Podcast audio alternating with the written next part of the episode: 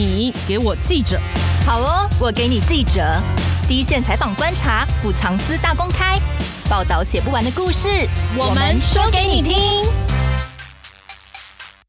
疫情无情搅乱了我们的生活，你的职场生活又有什么不同于以往的体验？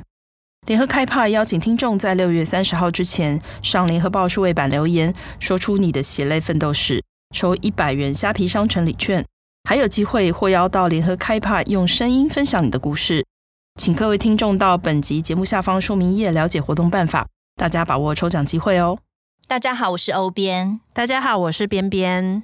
中国大陆在六月十号周五晚间突袭宣布，六月十三日禁止台湾的石斑鱼输入中国。嗯，对于台湾的农渔民来说，又是个震撼弹。对，而且这个时间之短呢，让我们没有任何时间可以应对。禁止的理由又是从台湾进口的石斑鱼多次检出禁药。那这个套数其实已经不是第一次套用。对，从去年第一次啊，中国大陆开始封杀台湾的农产品。拿的是凤梨下手。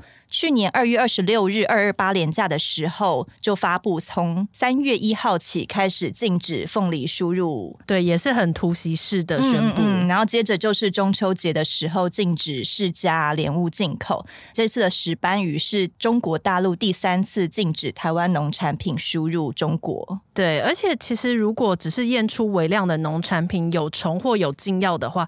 中国大陆不必下这么重的，嗯、都不给人讨论的空间，啊。然后，而且因为目前两岸关系冷冻的状况下，绝对是有很大的因素。嗯、那像石斑鱼、凤梨这样子农渔产品被禁止的，过去外销大陆都有超过九成，所以其实我们还蛮大量的输入到中国大陆的。嗯、某一些产品是非常集中的输出到中国的，尤其这一次的石斑鱼是第一次有 ECFA 早收清单下的项目被禁止，那中间是有透露出什么政治讯号给我们吗？就感觉有点不太寻常哎、欸。对，因为去年凤梨被禁的时候，你还记得吗？嗯、政府就是倾力宣传行销，掀起一波国内的爱国凤梨热，没错，大家觉得买凤梨救农民这样子。对，可是这次石斑鱼被禁的话，有办法再带动一波爱国石斑鱼吗？一条这么贵，我觉得有点困难，而且这么大了，买回家自己清蒸吗？很难吧？对，然后因为这一次的农委会主委陈吉仲也说了，既然我们上一次凤梨都克服了，那不怕这次石斑鱼被禁。但我觉得好像没有这么乐观呢、欸。嗯、既然今天要谈到石斑鱼被禁嘛，那我觉得也可以趁今天来检视一下。之前的凤梨真的有克服了吗？政府在这些农产被进销大陆之后都做了些什么？嗯，那我们今天就欢迎到两位来宾，一个是联合新闻网总编辑王茂珍，以及深度内容中心主任蔡慧平来跟我们聊一聊。各位听众，大家好，我是联合新闻网总编辑王茂珍。各位听众，大家好，我是深度内容中心主任蔡慧萍。石斑鱼是中国首次针对 ECFA 早收产品禁止的项目哦。那跟大家介绍一下这个背景。石斑鱼过去有九成一左右都是出口到中国大陆的，因为有一些非常优惠的条件啊。然后石斑鱼都是活鱼输出嘛，这是一些比较特殊的产销现象。嗯，那销售最高峰啊是二零一四年。台湾有一点八万公吨的石斑鱼销售到中国大陆，嗯，可是，在二零一六年政党轮替以后啊，加上其实大陆沿海石斑鱼开始发达起来，嗯，他们的养殖量也是大量增加的，所以之后出口到大陆的产量是有下降的趋势。可是这次突然被禁呢？今年还是有三千六百公吨的石斑鱼会受到影响，不知道要卖到哪里去。对，那民进党政府的因应方式就是又祭出三件了，嗯，开拓外销管道，增加内销管道，就是哎，大家多吃点，对，然后再调节生产量，就是延后呃输出，让他们减产。可是这个招数好像跟凤梨啊都差不多啊，释迦对，是是招数差不多的。那两位怎么看这一次石斑鱼被禁的影响呢？我想石斑鱼销往中国大陆，它有几个时空环境的背景哦。那第一个当然就是刚才这个欧编说的，二零一零年这个 ECFA 签订以后，石斑鱼是列为这个 ECFA 的早收清单了啊。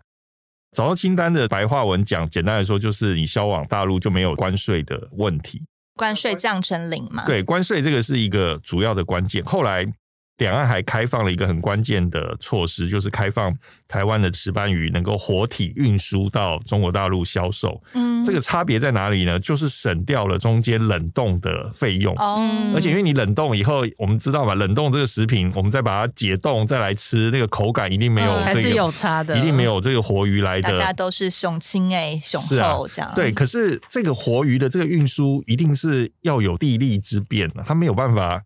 今天如果活鱼从台湾开船到日本，可能要花一两天的时间，那这个活鱼就不新鲜啦、啊。更远的这个距离就更不可能嘛，你不可能开到澳洲、纽西兰，开到美国。嗯，所以港澳大陆就是一直是台湾的农渔水产品就近销售的一个最有利的、最方便的地方。嗯，然后另外一个关键是在于说，石斑鱼其实它有一个特性了，第一它是高单价，嗯，第二它是有鱼刺的。嗯，对，欧美其实他们不大吃有鱼刺的鱼产品，这个可能牵涉到安全的问题嘛。你小朋友吃有鱼刺的农渔产品的话，可能会有一些危险。嗯，所以包含日本，其实你这种带刺的这个鱼产品到底能不能销售，我觉得也是有很大的这个问题。可是这个 ECFA 早收清单把石斑鱼列入项目之内，然后又开放活体鱼可以直接两岸通航。那这个是台湾的石斑鱼可以直接抵达中国大陆消费者的餐桌上的，我觉得是一个很重要的关键。嗯，可是我们必须也要很坦率的说，就是石斑鱼的销售百分之百是一个政治让利。哦，所谓政治让利，就是因为你要想看二零一零年的那个政治氛围，就是两岸在经贸交往上，中国大陆当然是希望透过经贸往来拉近两岸的距离。嗯，另外一个是更深层的考量，就是因为台湾的农渔产品都是以中南部为主嘛。嗯，那中南部传统是支持民进党的是比较多的。简单来说，就是台湾的政治版图是蓝天绿地。北部是泛蓝比较多，中南部的是绿营的比较多。那中国大陆要争取台湾明星的支持，你不可能只争取北半部嘛？你你你也要争取这个民进党支持者或者是非蓝营的这个支持者的支持啊。那当时候的中国大陆对台采购农渔产品，它一定有政治让利的这个性质。那也是在这样的一个氛围，跟 ECFA 早收清单、两岸的活鱼运输的开放等等，它一定就会增加台湾的这个石斑鱼到中国大陆的情况。我我想，台湾的这个农渔产品的核心的竞争力，关键还是在于东西好不好吃嘛。嗯，那再来才是讲那个配套，我们的运输啊、冷链啊、供应链，它是不是能够迅速的运到市场，这是另外一个关键。现在当然大家都会觉得说，为什么？台湾的这个石斑鱼只能卖去中国大陆哦，就是我刚才前面讲，因为它有这样子的时空的这个背景，所以现在蔡政府说，哎，我们可以效法之前的凤梨、释迦、莲雾等等的这个方式，我们扩大内销或者是增加这个外销的比重。可是这个难度很高。第一个，这个石斑鱼是高单价，石斑鱼一尾可能都是好几百块、上千块，嗯，料理也需要一点技术啊。所以这个内需能不能拓展，我个人是有一点怀疑啊。当然有人说啊，是不是国军又要开始吃石斑鱼了？可是我想国军的这个预算可能吃不太起，无法加菜。国军应该很想吃吧？另外就是对外拓展外销，也是我刚才前面有提到的距离的因素，就是冷链也会有一些困难，因为你你你如果低温冷藏以后运到欧美、日本，他们能不能接受冷冻的石斑鱼的这个口感？我觉得也不无问题啊。所以。石斑鱼被禁的这个事情，我觉得对台湾的石斑鱼养殖业一定会有，一定会有冲击。那我我认为政府虽然编列了预算，目前看起来是至少十亿吧，可是它能够长久支持石斑鱼养殖业的这个存在吗？我个人是还蛮怀疑的。刚茂登提到，就是为什么石斑鱼都只能卖到中国大陆？这里面其实还牵涉到一个饮食习惯，因为石斑鱼，我想大家可能多少，比如说你去喝喜酒的时候，因为它都属于高单价。它最大的特色就是它的皮下脂肪很厚，哦，所以油。对，所以对欧美人来讲，他们其实不习惯这样子的一种鱼的口感嘛。对，对，然后再加上刺的问题，当然这也是一个一个他们接受度比较低，所以这也就是这些种种的因素加起来，为什么石斑鱼它九成以上都只能销往中国大陆，嗯、而且因为华人喜欢吃活体的鱼，欧美他们只要一捕捉到那些鱼货，一定都是先冷冻的。对，我们吃到的基本上，而且。冷冻轮切之后，所以他们即使是卖到欧美，嗯、其实也是卖给欧美的华人。如果是那个石斑鱼来讲，像这次中国大陆是以验出一些禁药来作为呃一个禁止出口的。对，那其实在今年一月的时候，他们就已经发布，在屏东有两家业者有被验出违禁的用药。嗯，那其实当时他们的做法其实并不是全面的去抽验，而只是抽验其中十五家。然后他们就说：“哦，没有问题。”是台湾这方面重新抽验吗？对，它不是全面的查。那它当然会被政府列管的，或者是茶叶，一定都是比较有规模的，或者是比较大家的石斑鱼养殖场。对，所以就是说，为什么中国大陆说：“哎，我们已经验出很多次禁药的问题。”那台湾就说：“没有，我们都查了都没有问题。”那我觉得这中间存在这样子的落差。像以凤梨来讲，之前三月会被禁，是因为多次验。发现了这个叫介壳虫，其实他们发现了很多次。那台湾其实就也说没问题，对，或者是说没有。当时陈吉仲的讲法更好笑，就是说，哎，其实有介壳虫用熏蒸就好了，干嘛要整个都不让我们进去？是说他们自己把虫除掉就好了？对对对，但是他还是紧咬着说，其实我们查都没有问题。结果后来因为我们的凤梨销不了大陆之后，就大量的销往日本。对，结果日本因为量大了。日本他们后来用熏蒸的方式，等于就是发现了介壳虫，就要用熏蒸的方式的比例，根据统计也提高到三成。哦，台湾输出到日本的介壳虫比例也有到三成。对，本来可能就只有。一成多，然后后来就是因为量多了，就到三成。Uh. 所以后来有人就开玩笑说，日本还了中国大陆一个清白。哦，是，因为就代表有对，因为熏蒸的比例会提高，就代表发现介壳虫的比例提高了。Uh. 只是说日本当然没有像中国大陆说哦，那我就不准你进来的。对，对，所以这也就是说，像我们在市场买卖东西，我当然我是买家，我可以定所有的规格，嗯、就是说，哎，我想要买什么样的对，或者是说，如果你有被我发现了什么。违禁用药，或者是呃检疫的问题，发现了一些害虫，我就可以不要买。嗯，其实这个游戏规则本来就是买方可以定的。嗯。那现在当然我们就会说，哎呀，你发现了，你就自己熏蒸一下就好了嘛，干嘛这样子？我我觉得这个姿态有点高了，就有点奇怪。说明明你是卖东西给人家，我们一定会想方设法说好，你需要什么样的规格，你喜欢什么样的大小，嗯，你喜欢什么样的甜度什么，我们一定会去配合买家去做调整。可是。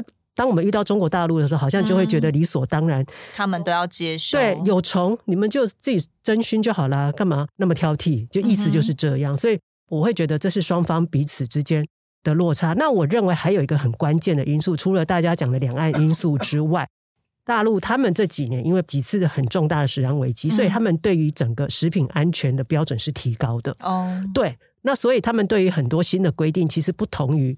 早十年，这个那时候 ECFA 签订的，就是说他们其实是一直在变化的，标准一直在提高。嗯、就是你可能还停留在说哦，对啊，大陆反正哎呀随便呐、啊，反正什么都会对，他们什么都有虫有有有农药什么的，可是。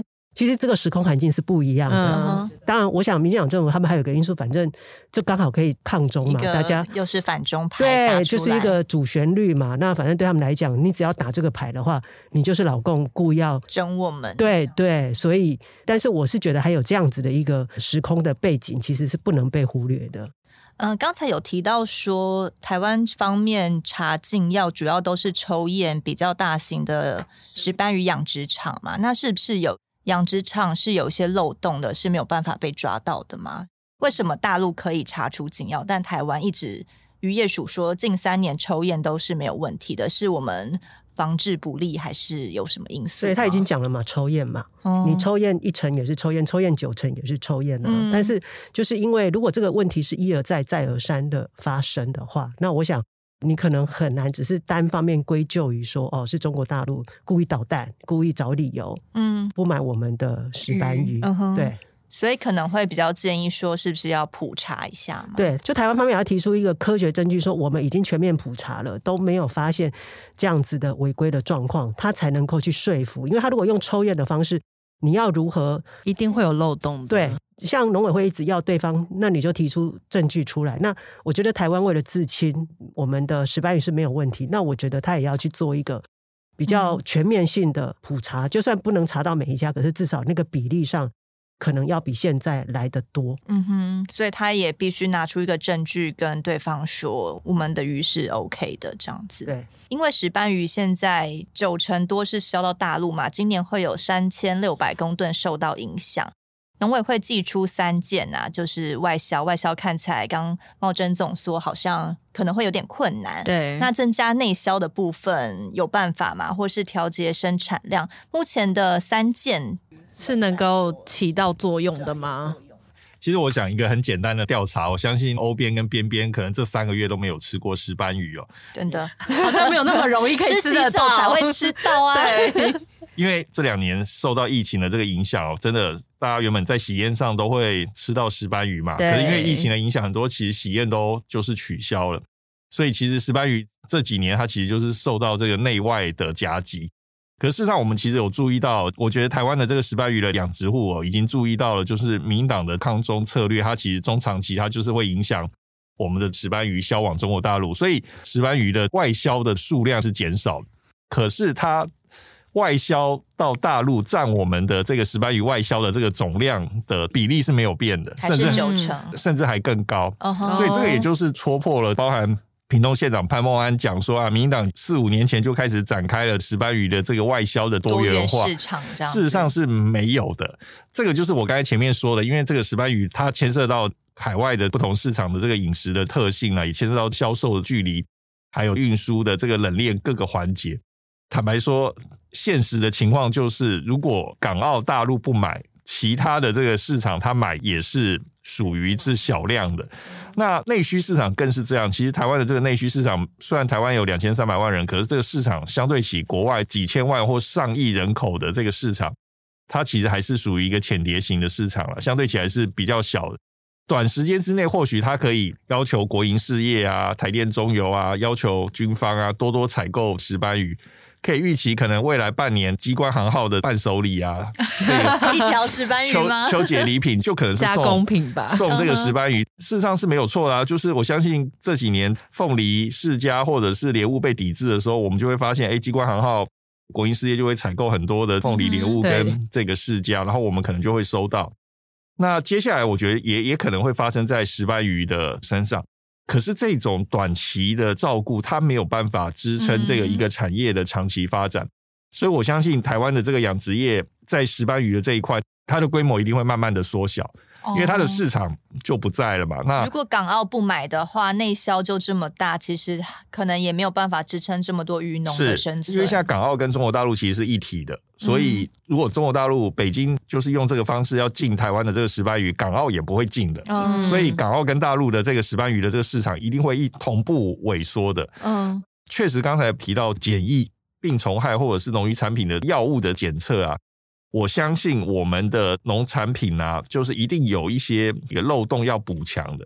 可是我也相信进石斑鱼进台湾的这个农产品，它背后北京一定有它的政治考量，不只是食安的问题。对，举例来说，美国进了华为、中兴这些中国大陆的电子手机等等的产品，嗯，那台湾是其实现在是民进党走的是跟美国一起的所谓的抗中保台的策略。那对中国大陆来说，他一定会觉得，那我干嘛用热脸去贴你的冷屁股嘛？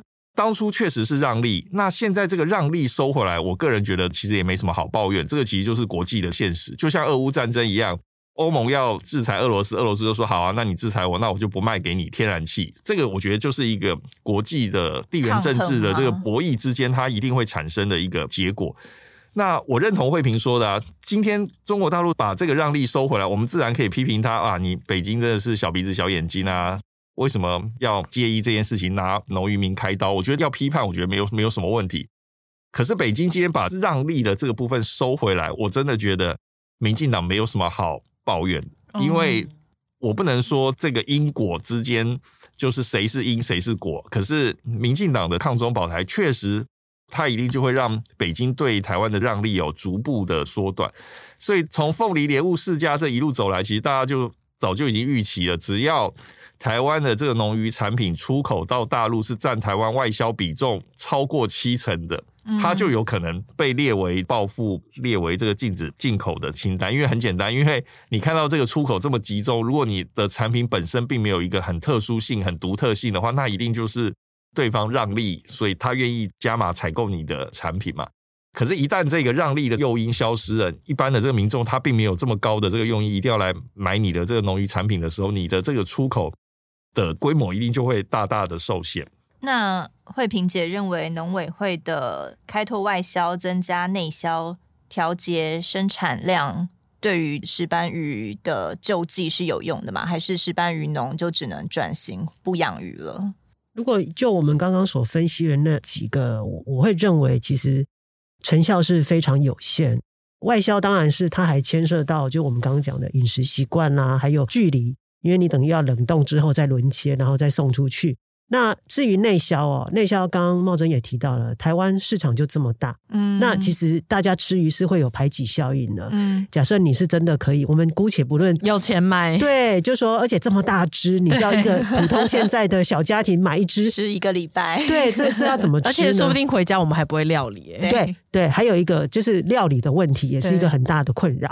好，就算这些因素都排除了，嗯，你吃了石斑，你就不会吃石目鱼，嗯，对，它就会环环相扣。那接下来是不是要去救这个虱目鱼的这个、啊、这个养养殖户？对，就说你就会一轮轮的排挤下来。所以你说内销能够内销到哪里去？就是我我认为这个不是很乐观。所以爱国石斑鱼可能没办法了，sorry，就是可能那个效益没有那么大了，没有像凤梨这么好。嗯，嗯，对，我想接下来应该会减少养殖的面积，这是势必会走的一个路。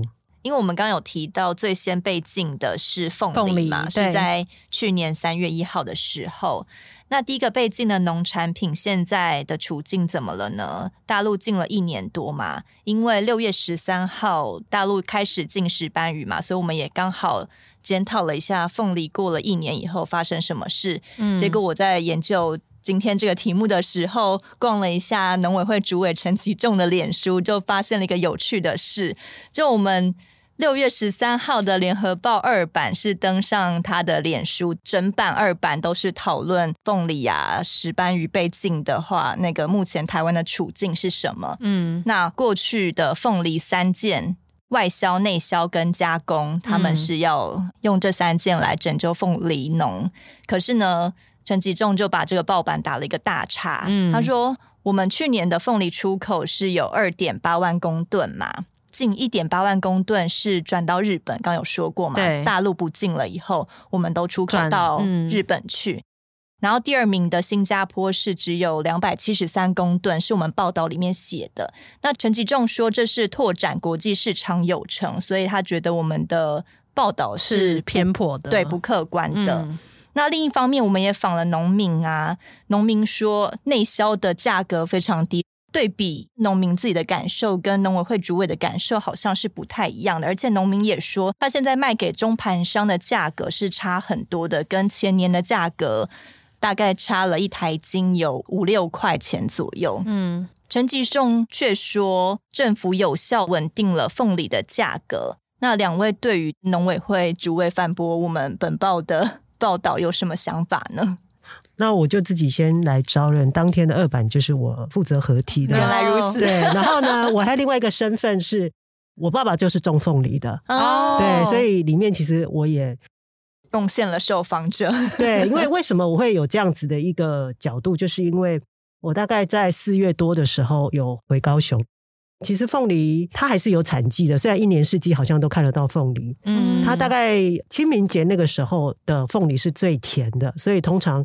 以金钻凤梨来讲，它大概就是清明节左右采收。嗯哼，啊，那几天我记得我爸爸都大概两三点就出门了。哦，因为四月其实高雄已经很热。那我妈妈告诉我说，哦，因为他们凤梨收成。嗯哼，我就好奇，我就问说，哎，那价格好吗？他就说，反正等一收割完就让中盘给买走了。其实价格很差。我我记得我妈妈就讲了一句话说。这就是做农的悲哀。嗯，我当然就直觉有联想到说，是不是因为呃中国不要的关系？对，因为我爸爸的凤梨其实主要是内销，可是内销跟外销会有联动，因为当外销吃不了那么多的量的时候，它就会冲击到内需的市场。嗯，于是我就好奇问了我爸爸，去年那时候进的时候，其实他说他的凤梨已经收成，所以他没有受影响。对，但是我就说，那你跟前年比起来？它是以产地价来讲，嗯，产地他说大概一台斤可以收到十七八块，嗯，那我说今年，他说今年大概少了五六块，大概只有十块钱的出头，十块钱出头，而且其实凤梨它是一个非常长时间才能收成的农产品，嗯，它要十八个月。然后这中间需要非常繁复的，因为我常常看到我爸爸会摸黑就出门啊，又要施肥，又要做很多很多的事情，所以一台金只能卖到十块钱。我真的觉得这个数字令我很难过。付出了这么多心血，其实赚到的蛮少的，是，而且还要等一年六个月。对，所以。我我想这个是他最直接的，因为他就是生产者。对对。那后来呃，我们同事哦，他就去找了官方的数字，他就用今年一月到五月跟去年同期一月到五月金钻凤梨的批发市场的价格，嗯，下降了百分之十二点二，这已经是到大盘了。那我爸爸的是在中盘，嗯，那中盘的话下降幅度更多。因为量太大了，所以这个时候已经是买方市场了，已经是供过于求了吗？对，所以中盘商他随便喊价，你不卖给他，你就没有办法卖出去。对，因为你凤梨是不能久放的、嗯、的一个农产品，这也就是为什么他要送到中国大陆去。嗯，比较近这样。对，比较近，否则因为它很容易就会腐化啦，这些种种因素。嗯嗯、从我爸爸身上的经验，我就知道说，陈吉仲所讲的，呃，凤梨都克服了。服了对，那另外还讲到这个外销好了，他们最喜欢说哦，我们。现在大部分都卖到日本，对卖到呃新加坡去。大家如果还记得，他们大概去年吧，蔡英文的脸书有一张，他出了一个贴文说，对，坐飞机，我们凤梨卖到澳洲去了。对结果后来就被一个农业的粉砖的一个叫林北好油的说，他去查了这个进出口，发现哎，怎么我们卖到澳洲的，他好像是几公斤还是多少？就后来发现其实是凤梨干。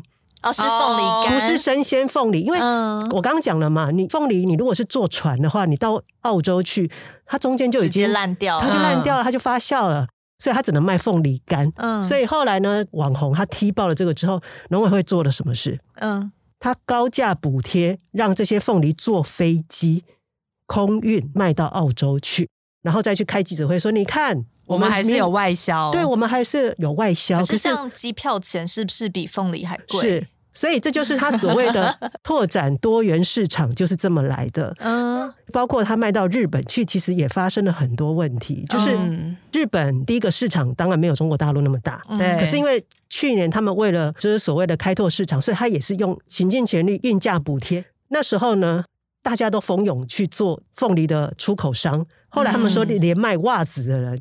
也要卖凤梨，对，也来卖凤梨，因为太好赚了。哦，真的吗？因为政府有补贴，对，补贴大家愿意卖。对，因为你补贴了嘛，那我我反正我自己不用负担那个运价。可是这个带来什么后遗症？它打乱了凤梨在日本市场的整个品质，所以当时还发生那个什么黑心凤梨。对对，然后呃，如果没记错，原来一颗可以卖到日币七百。后来变成只有日币三百，是因为出现黑心凤梨，就是因为冷链可能保存不佳，导致凤梨的品质下降，才让它的价格从七百掉到三百嘛。那一方面也是因为进口多了嘛。哦，对，因为其实这种国际贸易哦，它其实是一个要很多基本功的，就是你要去谈。检疫啦，你要去谈通关呐，嗯、还有包括人家对方他可以要求说，哎，我要一公斤重或两公斤重的凤梨，所以他们就要、哦、对大小或甜度，所以他就要去跟契作，他就要去讲好谈好，这就是叫舶来的一种外销的。可是台湾不是，台湾是因为。就是说我为了说，哎、欸，其实我一直有在开拓多元市场哦，所以他就用这种速成的方式，用高额的补贴，所以才会说连卖袜子都跑去卖凤梨。嗯，对，那你品管怎么做呢？你如果品管没有做好，本来他可能凤梨在日本市场，他可能觉得，哎、欸，台湾来的还不错哦。嗯、可是也就是因为这样子的黑心凤梨的事件。然后还包括整个量大了，可能它品管也不是很够的情况之下，因为像卖袜子的，他可能就没有办法顾及凤梨怎么照顾吧？他是不是也不太会知道怎么运输、保存什么的？对，他可能就是去收购嘛。嗯，那另外，所以后来农委会就有针对销往日本的凤梨定了一个地板价。他是说，你如果低于某一个金额的话，就不准卖到日本去。他的意思就是说我还是要一定的品质才能卖到日本去。嗯，可是我听我爸爸跟我说，以前呢，卖到大陆去的凤梨大概一台斤是二十块，嗯，那卖到日本的是十五块。是呃，差在哪？为什么两个的价格会差？因为大陆市场大，嗯，所以就可以需求多，你还是可以价格就可以提高嘛，卖方就可以谈价格。对，就是供需的问题嘛。那你日本？第一个，他们对凤梨可能接受度、喜好度没那么高，而且再怎么样，他们的市场都没有中国大陆大。更重要的是说，它现在的外销市场基本上大概也都，大家看到数字嘛，大概也是九成就集中在日本。那你过去说鸡蛋不要集中在同一个篮子里，那你现在只是从一个篮子移到另外一个篮篮子，对。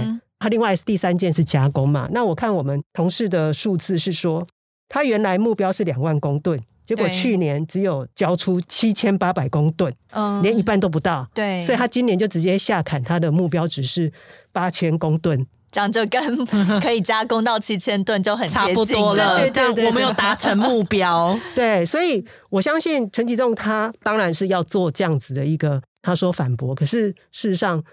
这些都是真实发生的，没有办法捏造的，所以我觉得他说不实报道，我相信他总是要对，也是要要要，因为其实你刚刚讲的，我有看到，就下面其实还蛮多人就反驳他的，嗯、对，对，因为到底农民的收入好不好，或者是说他有没有赚到钱，我想这个是客观的事实。刚才那个欧编有其实有提到，就是农委会主委陈吉仲在联合报的这个凤梨价格报道上画了一个叉。嗯，惠平有提到，其实惠平的家里就是种凤梨的，所以我想慧平比陈吉仲更了解台湾的凤梨的产销的现况。因为陈吉仲家里是养猪的，所以 这一点我们 不了解。对这一点我们绝对是有所本，而且我们也不止访问了惠平的家人哦，还我们还有访问了很多凤梨的。业者，那我更要说，上个月五月初哦，日本的经济新闻才写了类似的角度哦，讲台湾的凤梨今年销往日本出现了量增价跌，他也特别提到了品质下滑的这个问题。那我就想问了，那陈一仲有没有去把日本经济新闻的这一篇报道也画了一个大大的叉呢？其实是没有的。我要讲就是联合报，包含我个人，我觉得台湾水果真的超棒的，我们非常支持台湾本土的农渔产品的。嗯，那虽然新闻工作者怕吃凤梨会发炉，可是我个人非常爱吃凤梨。台湾的这个凤梨真的很特别，嗯，跟菲律宾的这个凤梨比哦，就是我们最大的外销竞争对手菲律宾比，我们台湾的凤梨就是相对起来不酸。哦，嗯，对，卖相其实也是好的，所以我们真的在日本，台湾的这个凤梨受到的关注度高，我觉得是没有完全没有问题的。只是说，我们今天新闻工作者不能报喜不报忧，我们就是要看到需要提醒社会跟国人的面向，我们一定要勇敢的讲出来。包含农委会跟绿营的政治人物都不断的宣传，台湾外销凤梨到日本很有成长，嗯、就是一年成长了九倍。他们只讲相对数字，不讲绝对数字。我们外销到日本的最好的成绩，一年就是一点八万公吨。可是台湾一年的凤梨产量是多少？是四十万公吨。四十万。所以你看，你要你要多少个日本的市场，你才能够吃得下台湾的每年四十万的产量？那日本经济新闻这条报道已经提出警告，就跟我们自己在台湾观察到的也是一样，就是台湾的凤梨外销到日本已经有供过于求的情况。就是刚才惠平说的，就是政府透过各种补贴的方式哦。把台湾凤梨销往日本，希望在日本能够增加消费。可是日本的水果市场它有一定有有局限性嘛？日本消费者不会只吃凤梨吧？他还会吃很多其他的。那它的一点八万公吨，搞不好就是未来几年我们销往日本的天花板了。所以你看，相对于这个四十万公吨的每年的这个年产量，日本的这个外销市场到底能够帮助我们的凤梨的产销，能够帮助到什么程度？我个人认为，它其实是有局限性的。我方就不断的宣传，就是我们可以透过分散外销市场来达到取代原来中国大陆的市场的这个目的。我个人就有一个很简单的问题：如果日本的外销市场这么好拓展，其他欧美国家的农产品的市场这么好拓展，那你农委会前几年在干嘛呢？民进党的这个完全执政从二零一六年就开始了，现在已经是二零二二年，已经进入第六年。民进党反 ECFA 反 ECFA 早收清单，指中国收购台湾农产品是统战，已经十几年嘞。早在陈水扁执政时代就不断的怀疑了，到马英九二零零八年执政的这八年，也是不断的提出质疑。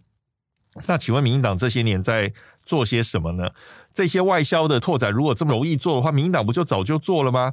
而且现在如果你只拿这个我们外销市场的相对的成长这个幅度来洗脑国人说。哎，我们现在外销市场颇有成就，这个是没办法骗人的。第一线的这个农渔民，他们最了解价格好不好了。你去看看本地的这市场，就知道，当你外销不好的时候，你的这个外销市场的价格一定会影响到我们的内销的市场。所以这几年我们看到石斑鱼的产量其实是在萎缩的。我相信接下来凤梨的种植的面积跟它的生产的总量也会缩小的，因为这个第一线农民最了解价格好不好啊？当你今天价格越来越往下走，而且我们中长期也预期它会往下，怎么会有人会继续会坚持养石斑鱼呢？继续坚持要种这个凤梨，他一定就会转行嘛。中间过程中，这个农渔民他就会遭受到损失啊，因为你你养殖石斑鱼，你一定要有很多投资，这个鱼温要有打气设备，种这个凤梨你要有一片土地，凤梨也不是今天种明天就可以收成的，所以很多这个农渔民他还没有准备好，或是他现在就是还是继续种凤梨，继续养石斑鱼，其实很多程度是觉得舍不得。他觉得他现在这些投资还没有回本，嗯，或者是他还没有找到一些更好的谋生的这个方式啊，他就只能就是忍痛继续养、继续种植。所以陈其仲对于凤梨等农产品的价格有信心满满。我可以跟大家说，我我们其实看一件事情，我们不要看一天两天，三五年后我们再回来检视。农委会过了一年，所以可能没有立即反映凤梨价格掉的很严重的。是，因为而且这中间有太多的行政的干预，他编列了各种的预算来补助运费，然后来采购凤梨振兴内需。可是这个预算哦，它有排挤效应的，它没有办法长期动用这么多的金额来反市场而行哦，来补助这些农渔民。嗯。等到他觉得这个选举过后啊，风头过后以后，我相信补助哦就会慢慢慢慢慢慢减少。所以这些还相信政府就是凤梨价格没有掉会越来越好，石斑鱼的价格没有掉，未来的那个外销会更多元。我跟你说，这些人最后一定就会尝到苦头的。可是这些农渔民其实他并不是我们社会的强势的族群，他们其实是非常弱势的。所以我觉得我们把现状写出来是有它的道理的，就是我们必须要保护这些人，让他们不会因为价格的这个崩落而对对对而受到了伤害。过去民进党在野的时候啊，其实也有提到 ECFA 是包着糖衣的毒药嘛。那其实呃，反而上台以后，本来说要废止，还说要公投，就是让 ECFA 暂停，但结果没有，看起来好像贸易依存度是越来越高的。对，就感觉你之前说毒药，但你是不是吃的有点开心啊？那大家知道吗？去年台湾对大陆与香港的贸易顺差突破一千亿美元，嗯，创新高了。对，创下新高了。尤其刚才也聊了很多嘛，中国大陆是台湾农产品最重要的出口市场啊。那因为大陆对台湾的让利，目前看起来是有收回的趋势，大家都很担心说下一波被禁的到底是什么？对，最近啊，民进党的。呃，全体上下包括立委、政府都说这是大陆的养套杀策略。嗯，先透过市场把农渔民的产品吸收过来以后，依存度很高，依存度很高以后，再以市占率套牢嘛。嗯，最后直接杀掉杀农渔民，让台湾人会痛。这是一个以农为政的做法。然后外交部长吴钊燮也说啦，跟中国自由贸易是败笔。可是这样子，政府直接说了，我们不要跟大陆做生意是败笔的话，那台湾人到底该怎么做？我们到底应该要跟大陆做生意，还是不要吗？政府这样是自相矛盾吗？我对于那个北京进台湾的农渔产品哦，这件事情我是不认同的。可是我刚才前面有提到，就是我可以了解他们为什么会这样做的这个逻辑哦。那与其说他这样做要让台湾的这个农渔民或台湾的人痛。我觉得更不如说他是要让民进党痛哦。那我觉得这背后一定有他的政治考量。我要批判民进党或蔡政府的是他的双标。嗯，什么叫双标呢？双标就是当他进了你的农渔产品，民党批评对岸是养套杀。可是当今天我们在 ECFA 在两岸的经贸获取这么多的顺差的时候，你却说这个是大陆需要我们。我觉得这样的这个逻辑很难说服我们。国际贸易其实就是一个实力原则。所谓实力原则，就是当你今天的这个产品品质好、价格有优势的时候，好，我就必须跟你买产品，然后我可以赚你的钱。这个就是实力的原则。所以台积电的那个晶片很强，所以我想中国大陆再怎么样，它也不会禁止台积电的晶片的进口。可是呢，今天我们不能够说台湾两岸在互动的过程中，你不能够只从中国大陆那边拿到利益，可是你却不去看你可能必须要付出的成本。所以刚才欧编也有提到啊，那今天一路批评这个 ECFA 是糖衣毒药，那为什么民党执政六年，国会也是你占多数，为什么你不直接宣布 ECFA 终止呢？这个糖衣毒药为什么吃的这么开心呢？简单来说，就是因为台湾还是要有利益，这个利益就是我们跟中国大陆做生意，我们可以赚他的钱，可是我们不能罔顾国际贸易的现实。就是说，ECFA 不断是因为中国大陆需要我们，所以我们不能断。如果我们断了 ECFA 的话，会惩罚到中国大陆的人民嘛？这个对这件事情，我觉得是这样。ECFA 如果中断了，两岸一定会受伤，嗯、全球贸易也一定会受伤。哦，不止 ECFA 这个要不要断的问题，那请问两岸目前直航的部分要不要断航？飞机要不要停航？这、嗯、跟 ECFA 也是有关系。对，货轮要不要停好？如果今天民进党认为两岸关系已经遭到。我们不要有任何的商业贸易往来。他觉得就是北京今天禁止了台湾的这个农产品，就是一个对台湾不友善的表现。我们不要跟不友善的对象做生意。那真的，那民进党就好好的思考，在二零二四还在完全执政之前，你要不要把 ECFA 我们就宣布终止了？因为 ECFA 其实有终止的这个条款啊，你可以。哦。可是那你要想，那你每年。这么庞大贸易顺差，你要怎么样子继续维持？你要从哪里继续赚这么样的钱？因为对台湾来说，目前最大的两个市场，一个就是美国，一个就是中国大陆。所以这件事情，我觉得石斑鱼被禁的这个事情，跟之前的凤梨世家莲雾被禁，我觉得它背后有牵扯到复杂的这个两岸的互动跟经贸往来等等的关系。我们不能够用一个很简单的这个面向去概括这样的现象。更不能够用民进党现在的洗脑国人的方法，单方面的认为说这件事情就是我们要做什么样的意气之争。我觉得这个还是要从一个两岸经贸往来的一个整体的大战略的范围出发，怎么样能够为台湾谋取最大的利益？怎么能在让这个两岸关系能够有一个平稳的发展哦？让台湾的方方面面都能够就是稳定的这个发展下去，我觉得这个才是石斑鱼这件事情哦，让我们最需要警惕的一件事情。我觉得就是呃，就是以中国大陆来讲，就是我们要跟全世界做生意，那当然中国大陆是一个很重要的市场，以前是世界工厂，现在是世界市场，所以就是现在的做法，你说鸡蛋放在同一个篮子，那当然不是一个好的做法。但它确实就是一个你不能够忽视，而且，嗯，呃，对台湾其来讲，它是一个很大的利基，因为毕竟同文同种，然后语言还有地理条件都很接近。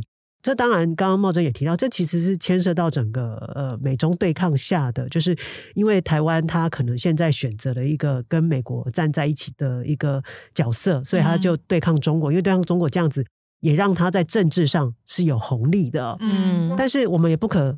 忽略了这个中国崛起的因素，所以它确实也因为这样子，让台湾的很多外交也受限。那包括贸易也会越来越，就是你很多你谈不成你的 FTA 啊这些相关的等等啊。那另外再回归到一个产品的竞争性，可能很多农渔产品，就是一方面是竞争力可能还有一些还可以再强化。那另一方面，我认为农委会这几年他们也是怠惰，因为他们就觉得，哎呀，反正。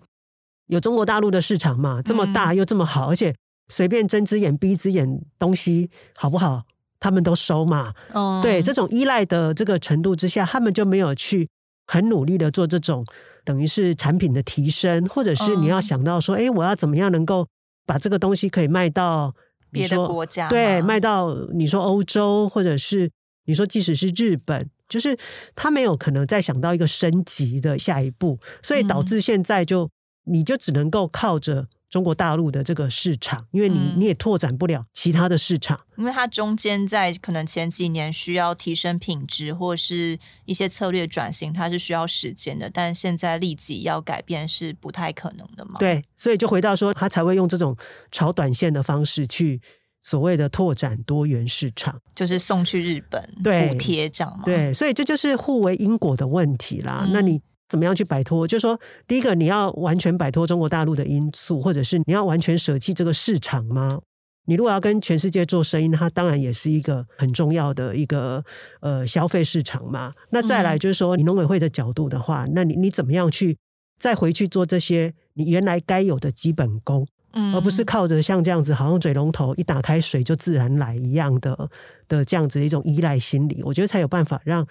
台湾的，你你说要农产品外销等等，你才能够真的用品质去取胜。我对惠萍的那个说法的解读，简单来说就是，今天台湾农产品外销表现好，就是农委会跟陈吉仲的功劳；但外销表现不好，就是都是老共的阴谋。简单来说，就是就是这样。那做官这么好做的话，那我干嘛还要选你？我我放一颗西瓜在农委会，可能 可能都比陈吉仲做的好啊。我觉得农委会当然要想办法，就是像刚刚惠萍所说的。提高台湾的这个农产品的竞争力，嗯，想办法缩短我们农产品到海外外销市场的时间跟距离。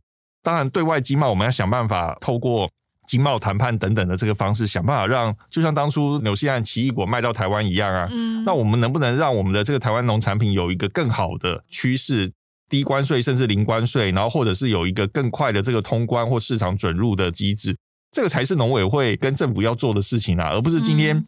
嗯就是当我们外销出现问题的时候，你就指着那个中国大陆骂，中国大陆收回这些，我觉得是在预期之中啊。如果骂他可以让我们的农产品多卖一些，那我就觉得你就骂吧。可事实上，从凤梨、释迦、莲雾一路骂到石斑鱼，真的骂了可以让我们的价格骂起来吗？可以让我们的农渔民多卖几条鱼、多卖几颗凤梨吗？事实上是没有的。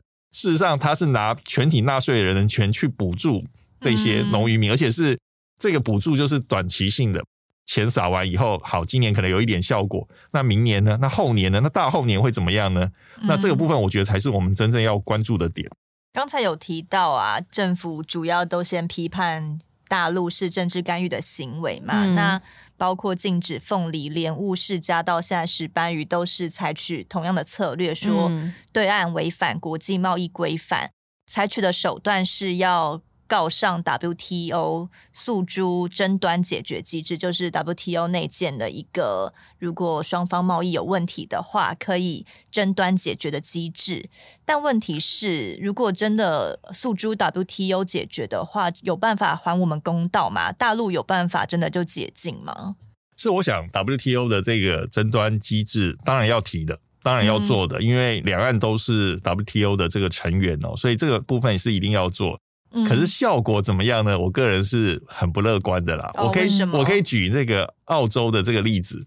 澳洲跟中国大陆因为这个也是一样，跟台湾的背景很像啊，就是澳洲也是抗中保澳，所以这个澳洲跟中国大陆的关系这几年是搞得非常差，所以澳洲的这个龙虾也是一样被中国大陆、香港、澳门用各种理由就是挡在海关那里。之前立陶宛也有发生类似的情况，因为立陶宛跟台湾的关系走得很近以后，嗯，立陶宛出口去大陆的时候，他们发现连这个海关报关的时候都找不到立陶宛的选项。哦，是哦，直接消失了，连这个报关的选项都没有，你要怎么报关？然后当然，那立立陶宛就他也是要告上 WTO 啊，然后欧盟就帮忙出面，后来中国就退让。所以我说，两岸的经贸走到对抗局面，真的是很不幸。那走到对抗的这个局面的时候，比的就是实力了，比看谁能够撑得久啊。所以呢，澳洲的龙虾到现在还是没办法销往中国大陆。澳洲当然也有去 WTO 告啊。Oh.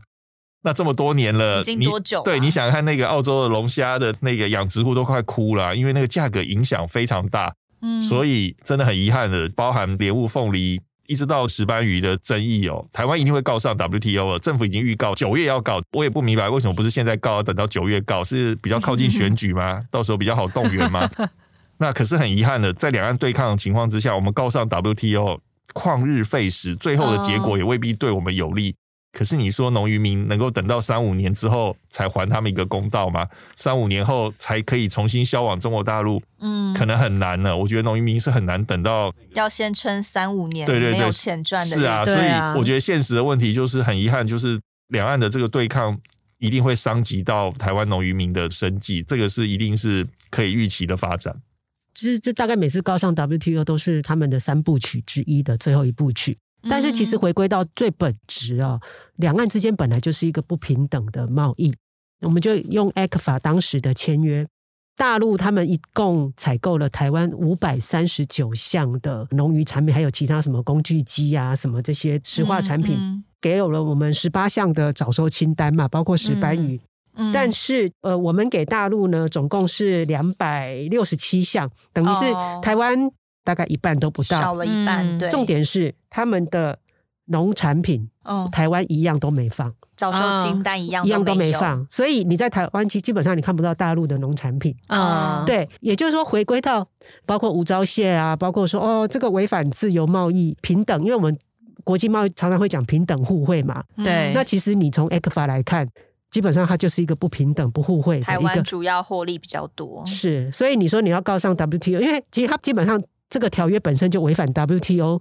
那你为什么中国大陆只对台湾这样子的开放，你不对其他的成员国也这样开放？嗯，所以你本身就已经是一个站不住脚的条约了。那你今天再去诉诸 WTO，你说像凤梨，他已经告两次了吧，都已经被已读不回，然后最近还要再告第三次。那我觉得这个是政治动作了，他一定要这样做。可是你去看看两岸之间的贸易。你说你你要讲平等，讲自由贸易，基本上它的前提就是不存在的。嗯，因为大陆已经让利了，对于呃两岸之间本来就不是自由平等贸易的状态。嗯，是对，嗯，这就是矛盾的地方。所以可能告上 WTO 也不见得能够还我们公道了。对，前面凤梨都已经告了两次，还没有下文。嗯，那我觉得这次石斑鱼它到底可以用什么理由？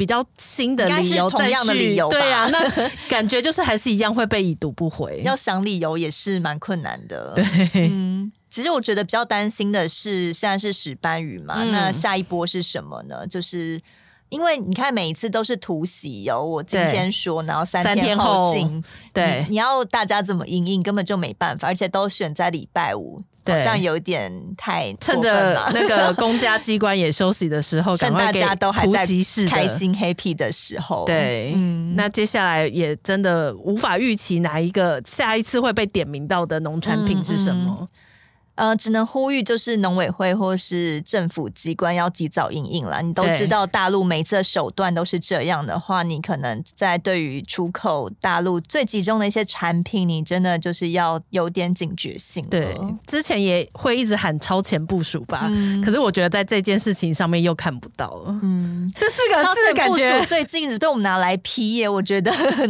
好了，他们也没听，因为这个是他们喊出来的、啊，嗯、所以。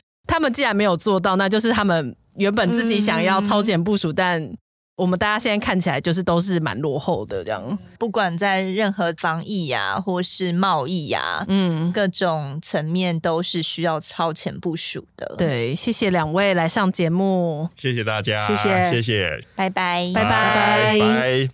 更多精彩的报道，请搜寻 VIP 大 U 点 com 联合报数位版，邀请您订阅支持。